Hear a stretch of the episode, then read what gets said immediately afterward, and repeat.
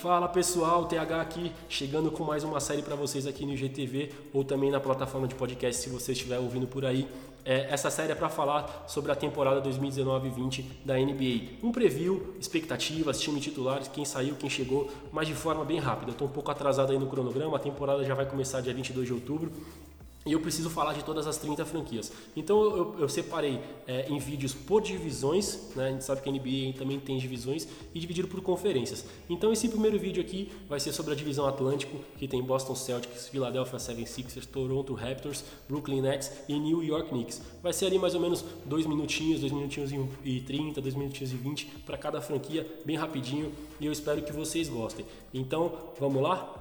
Bom, a gente vai começar aqui é, esse primeiro episódio falando sobre o Boston Celtics, né? Os Celtics que perderam né, é, para o Milwaukee Bucks na última temporada nos playoffs, né, acabaram eliminados.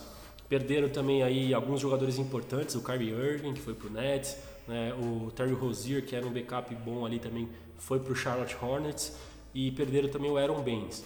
É, a reposição ali os grandes nomes da free agency que os, os Celtics foram atrás foi o Kimball Walker e o Ennis Canter, né, o pivô, que estava lá no Portland Trail Blazers. Então a cobrança no Celtics está cada vez maior, né? A gente sabe que o Danny Ainge aí, o GM, ele está sendo cobrado pela, pelas suas escolhas aí, viram que ele não trabalhou muito bem na, na, na free agency conforme a expectativa da franquia. Então o elenco para esse ano é um elenco mais enfraquecido, né? Esqueci também de citar o Al Horford, que saiu também e foi para o Philadelphia 76ers. É um elenco enfraquecido com relação ao ano passado e é um elenco que vai apostar muito em jovens, né? Jovens que foram draftados aí nos anos nos, nos, últimos anos.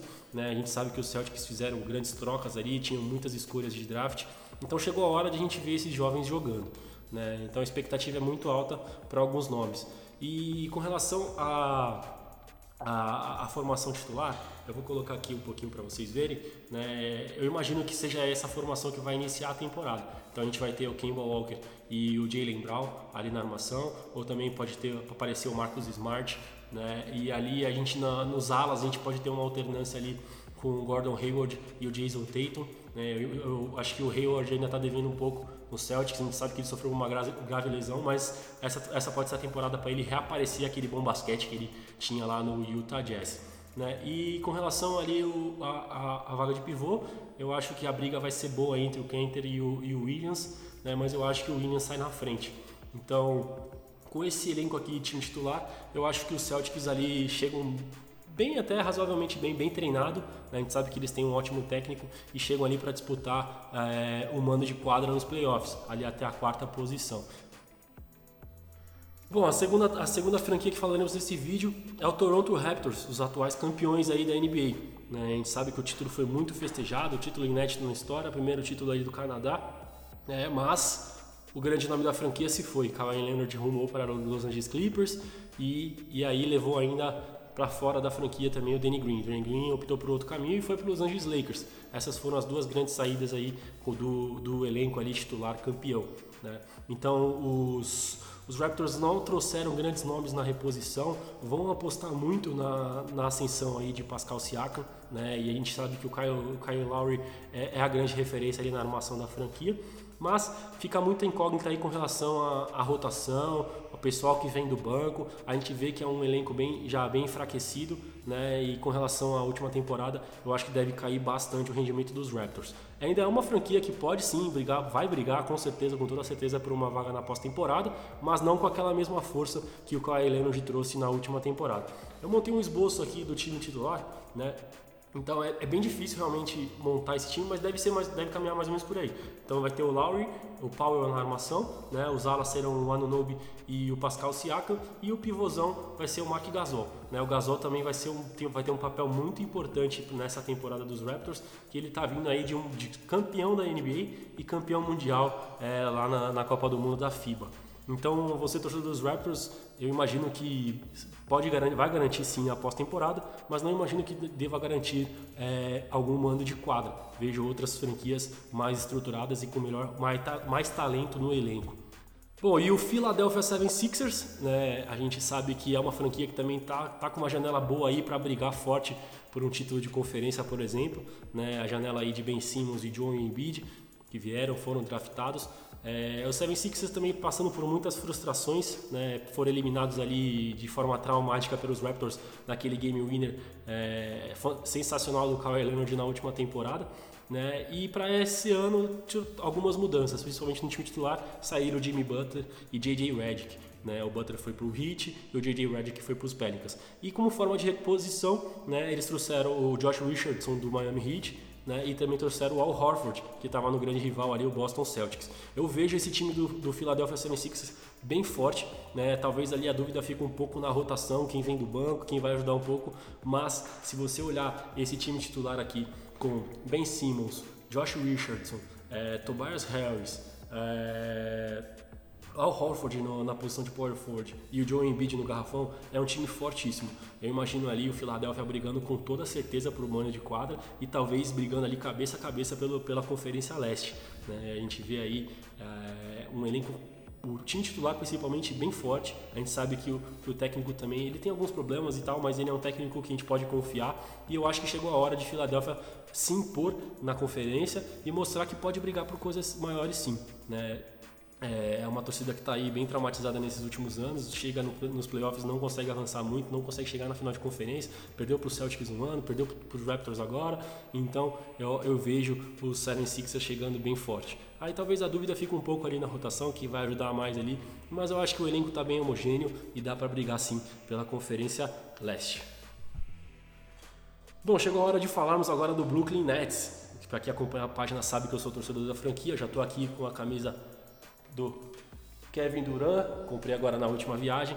E a expectativa é a melhor possível, né? A gente viu aí a chegada de, de, de três grandes nomes pra, na, na, na Free Agency, Kyrie Irving, Kevin Durant, DeAndre Jordan. Perdemos o DeAngelo Russell, é verdade, gostava muito do garoto, né? mas eu entendi que era ali, faz parte do pacote para poder trazer esses veteranos. E aí, olhando no contexto geral, eu acho que o Brooklyn Nets sai ganhando, principalmente pelo Kevin Durant e o Kyrie Irving. Né? Mas o Kevin Durant é só para a temporada 2020-21 e nessa temporada a gente sabe que os Nets aí tem um bom elenco razoável. É, o Caris LeVert é um jovem que tem muito potencial, o Joe Harris ali sempre entrega no perímetro e os Nets podem sim brigar por grandes coisas na, na temporada.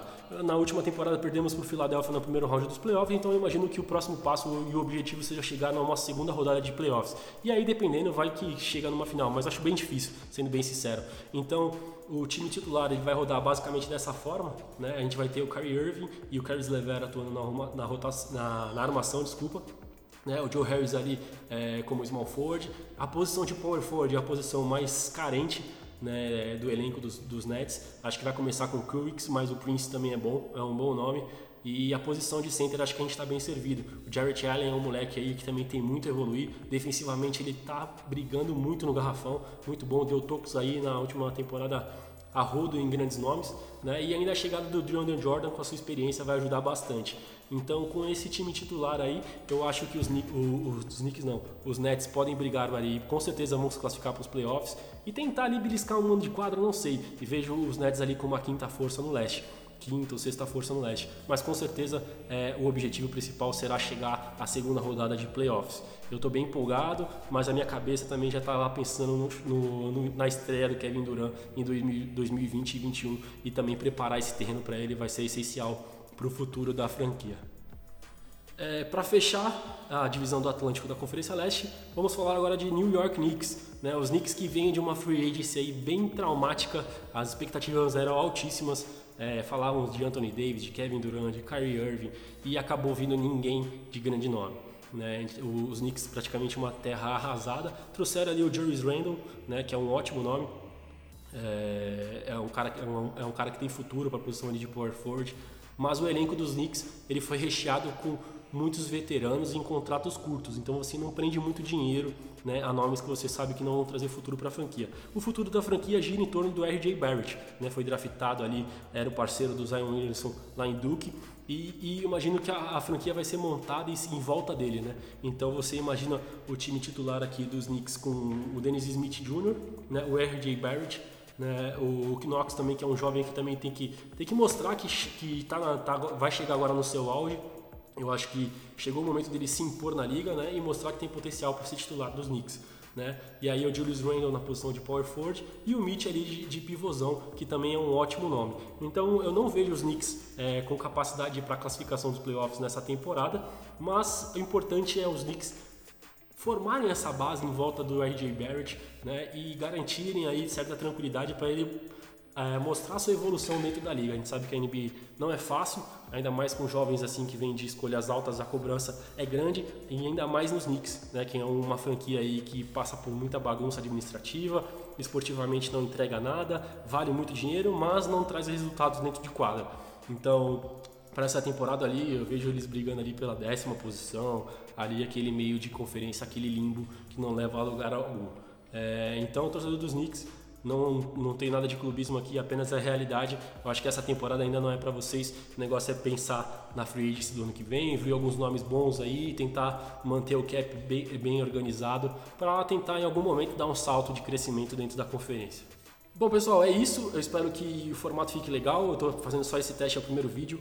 Eu tenho até dia 23 aí na verdade, dia 22, que é o dia que começa a temporada, para falar sobre todas as franquias. Vai ser bem rápido, cerca de dois minutinhos ali e um pouco ainda para cada franquia. É mais uma passada em um overview ali pelo, é, pelo time principal, a quem chegou, quem saiu e as expectativas para a temporada. Estou é, muito ansioso, temporada 2019-20 da NBA promete demais, muito equilíbrio aí, várias duplas é, sensacionais e a gente tem só que aproveitar que está chegando e você acompanha tudo aqui no Esporte Gringo, tá certo? Deixa seu, é, sua curtida aqui, deixa seu comentário, encaminhe esse vídeo para os amigos, fica sempre ligado, escuta o podcast também se você está ouvindo, continua acompanhando, dá cinco estrelinhas aí e vamos que vamos que tem muito mais pela frente. Valeu, abraço, tamo junto.